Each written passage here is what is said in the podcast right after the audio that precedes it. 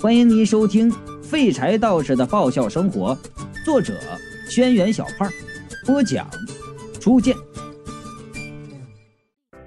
这个被这个地府首长夸了呀，我这心里那个美呀！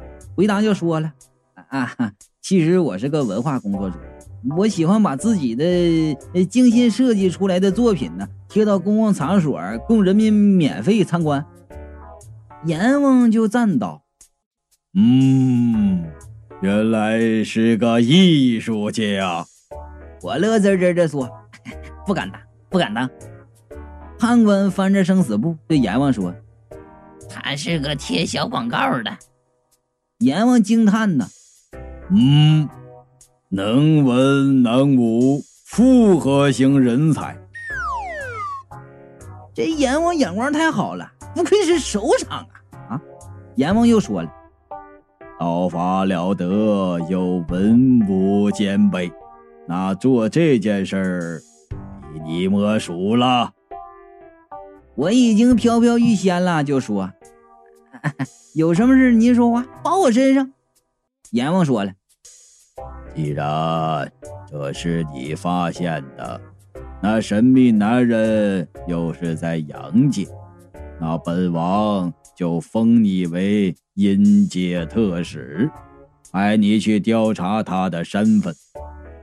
他压低声音说：“介意那人法力高强，不逊于你，本王给你特例，允许你在必要时将他击毙。”我刚要说好啊，突然就觉得不对。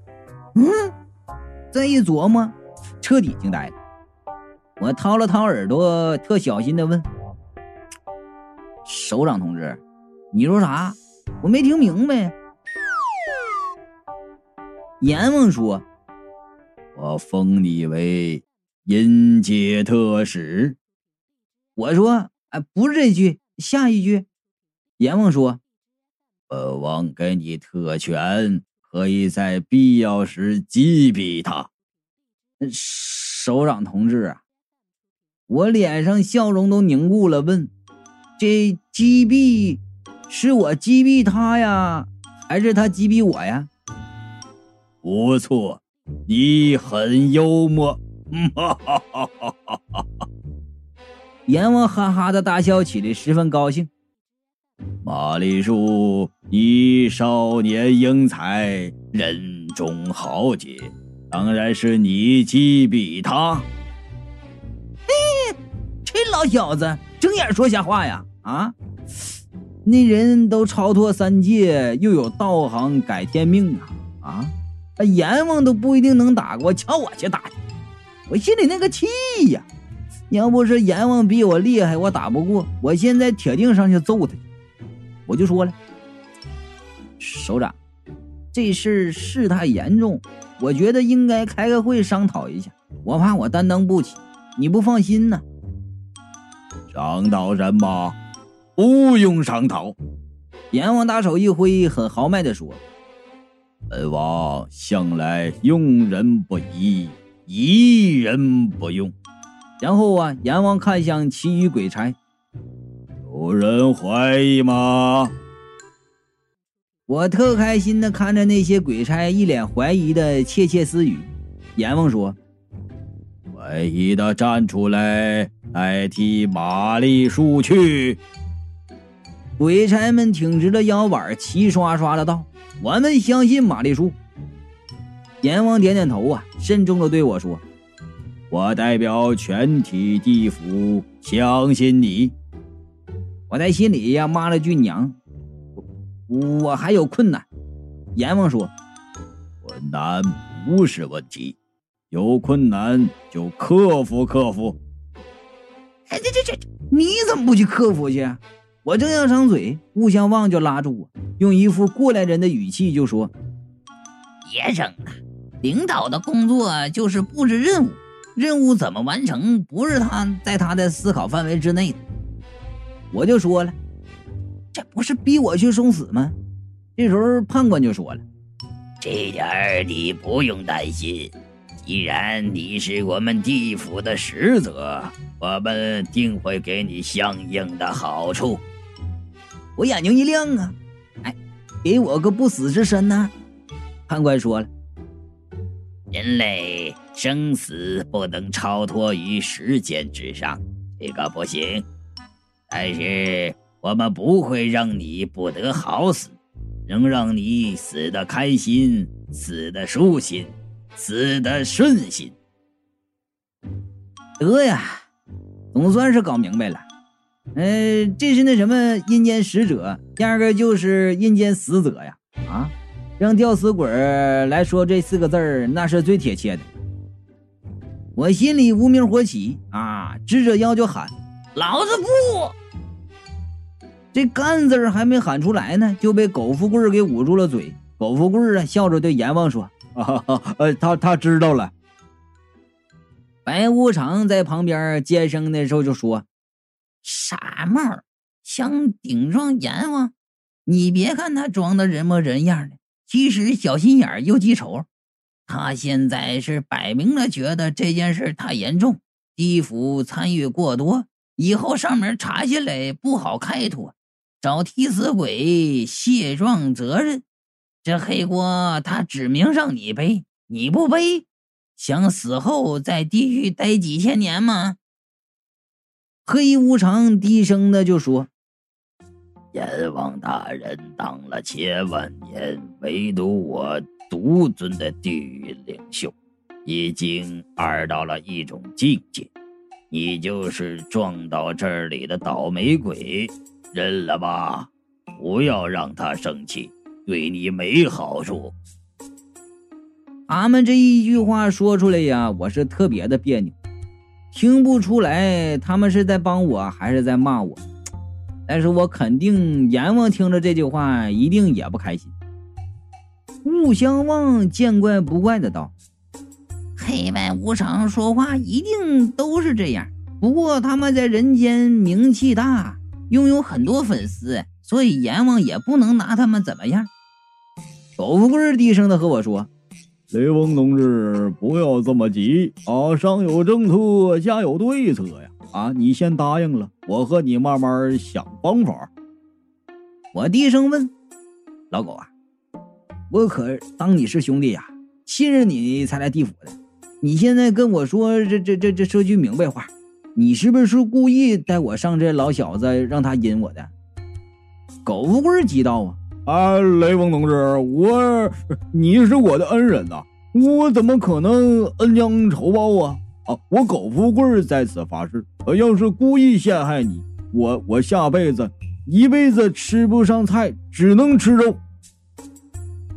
这胖子上辈子当了个小官，每天大鱼大肉的应酬，临死之前最希望的就是吃一口青菜，所以呀。他这句毒誓一发，我马上就相信了。如此这般，已经是赶鸭子上架，不干也得干。我叹了口气，就说：“行啊，那我行，让我们帮阴间干事，当然可以。”三娘抢过我的话，可你得答应我们一个条件。阎王瞧瞧三娘，皱眉道。狐狸精，三娘抿嘴一笑。阎王爷，我们去冲锋，换你一个条件，不难吧？阎王说：“你们这些狐狸精都狡诈万分，我要是贸然答应了，却不知道你们又要耍什么花招。”哎呀！阎王爷，您这可是偏见。三娘笑道：“我们这些小心思哪里比得上阎王爷您的大智慧呀？在您面前，谁敢说谎啊？”这马屁拍的很受用啊！阎王呵呵呵的笑了，想了一会儿，指着我说：“什么条件？你来说。”我一愣，心想：我哪知道三娘想开什么条件呢？再转头去看三娘，那人笑盈盈的看着我道：“小马哥，你想要什么就开出来好了，我听你的。苟富贵说：“你没什么积蓄，自然要钱呢。”吴相望说：“那特使不是什么正经官职，要官位。”我一扬手，止住他们的谈论，看了一眼三娘，说：“我想好了，我就一个条件。”让孔婷早日投胎，投个好人家。阎王显然没有想到我提出这个要求，惊讶的看着我，连连点头说道：“重情重义，好好，我答应你。”我在环顾四周啊，所有的鬼差都用敬佩的眼神看着我，我用一种超脱的眼神看着他们，傲然的高声道。我向来视钱财如粪土，众鬼热烈的鼓起掌来。我心里明镜似的，我要是要钱，他们绝对给我一沓纸钱。当官儿，我这么优秀的人，肯定经常被这老小子做替死鬼。不如啊，这要求来的更实在。阎王大笔一挥，写了个条子出来，对我说。他现在在孟婆那里等你，本应该鬼差领他去投胎。我见你们感情深厚，特许你们陪他一程。快去吧！我们拿着阎王出的小小条啊，出了阎王殿。牛头马面伸手往奈何桥后面一指：“嗯，奈何桥就在那边儿。”老富贵又上去套近乎，两位同志天天站岗，很辛苦啊！牛头马面挺胸道：“为人民服务。”我把苟富贵拉过来，对他说：“老高，你刚才说想办法，想到没有啊？”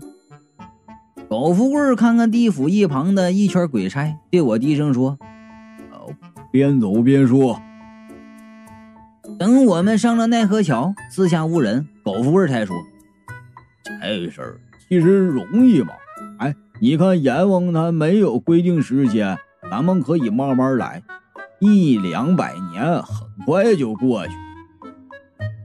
我天生聪明啊，一下子就明白那慢慢来的意思，然后就说：哎，你这方法是好啊，可是阎王问起来咋办？”苟富贵看着我，摇摇头。笑得很含蓄。哦，呃，雷锋同志，你你还是没经历过呀。顾相望说：“他第一问就说正在查，第二问就说有眉目了，第三次说线索中断，第四次再说正在重新调查。这么一晃啊，混个几百年不成问题。哎，只要你表现的诚恳。”上面还会觉得你做了很多，我听的是连连点头啊，终于明白为啥我老家村子门口那块啊地方，十年前就说修路，现在还是黄土一堆了。狗富贵就问：“，雷锋同志，你觉得这方法怎么样？”我说：“我看成啊。”打从进地府就一直没吭声的貔貅忽然开口了：“就算你从来没找他，他也会来找你。”我一惊问：“你怎么知道的？”貔貅道：“这是我的直觉。”说话间，我们已经走到奈何桥，桥旁边站着两个守桥的鬼差，见我们走过去。两根长矛形成的 X 状挡住了我们的去路。投胎文件呢？狗富贵说：“哦，同志，我们不是投胎。”鬼差说：“那就交观光过桥费。”说完，伸手往旁边扬了扬脑袋。只见旁边立了一个牌子：“奈何桥地府文化保护区，阴间，呃，六个 A 级景点。”我就说了。我们不观光，就是走过去。鬼差说：“旁边也能走，顺着黄泉走，三年就能有个破桥。”我说了：“从这过去两分钟就到了，图个方便，交什么钱呢？鬼差说了，废话，高速路你能不交钱吗？三娘娇滴滴的问：“差哥，不能优惠点吗？”鬼差说了，我们不会为女色所动，你不要白费力气了。这样吧，女人不用交钱，男人把钱交了。狗富贵帮我们把钱交了。走过了奈何桥，我们看到远处上空高高的挂着一个挂满灯泡的巨型广告屏，一个满脸皱纹的老太太举着个碗，正咧着嘴笑，边笑边说：“孟婆汤下肚啊，转世不愁，哎，前尘往事全忘了。你好，我好，他也好。”哎，你瞅准了，地府驰名商标，中华老字号，孟婆汤。然后啊，穿插了一个男人的话外音：“你的孟婆汤呢？”另一个男人的话外音答：“让我老爸喝了。”接着又是那满脸皱纹的老太太喝了一口孟婆汤，用标准的伦敦音念叨：“孟婆。”最后是个小孩的童音，牛牛牛！我被雷的是外焦里嫩的，胸口一滞啊，险些吐出一口血水来。等我们走过去，不由得被眼前的景象镇住了。只见呐，目光所到之处，全是鬼排的大长队，无穷无尽，一眼看不到尽头啊！那数量。哎呀，就像是把全国春运火车站的人都集中到一起一样。我们沿着后路往前找，不一会儿啊，就找到正在排队的孔婷。嗯，本来没精打采的孔婷见到我们，一下就直起腰，然后叫道：“玛丽素，玛丽素！”看队的鬼差见状，走过来问：“干嘛呢？干嘛呢？”我把阎王的条子给他看。那鬼差马上变了脸，就说道：“哎哎哎，投投胎是吧？啊，跟跟我来。”旁边众鬼纷纷仰头看我们。呃，这插队，他刚来排队，怎么就投胎了呢？我说了，看什么看？没见过走后门的。说完，带着孔婷他们跟着鬼差往旁边走。哎，这说来也奇怪，那长的看不到尽头的路，我们只走了两步就走到了尽头。只见路的尽头坐着一个老太太，正低着头哎织围脖呢。她面前摆着一张长桌子，桌子上呢放着一叠写着“转世生辰”的号码牌和一排装满汤的碗。只要有鬼拿起一碗喝了，桌子上马上就会重新冒出一碗新的。我说：“投胎。”老太太头也不抬道：“哎，自己取号码牌，自己喝汤。”吊死鬼有点害怕，哎，就问孟婆：“是不是吃了马上就忘了？”孟婆没听见一样，继续织围脖。旁边有鬼差答：“哎，不是，哎，等投胎的那一瞬间，这药才会生效。”三娘听了，端起孟婆汤给吊死鬼。吊死鬼这才把孟婆汤喝了。我气道：“什么服务态度啊！”旁边啊，就有鬼说道。哎呀忍了吧，垄断企业服务都这样。我把阎王的条子往桌上一拍，孟婆抬头说：“嗯，干什么？想造反呢？”我朝那纸条扬了扬我那高傲又犀利的下巴。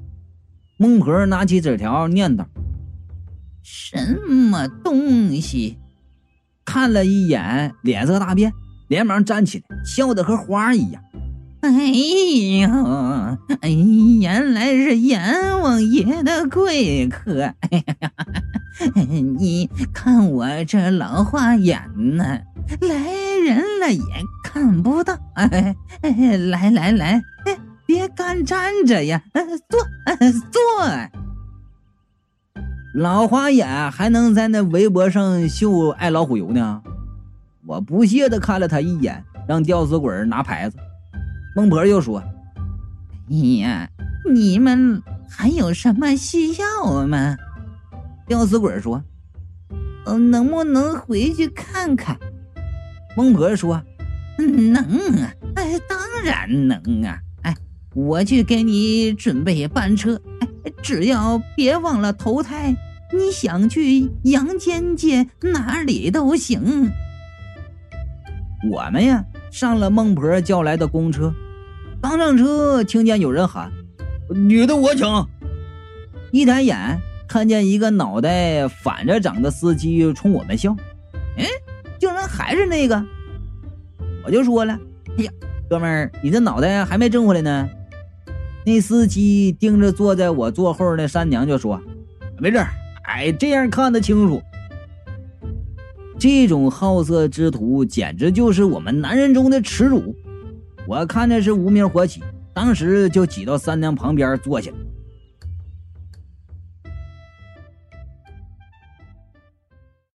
想了解更多初见有声作品或提前收听，可以关注微信公众账号“初见说书”，或者加初见的微信：一零三三三四六三五五。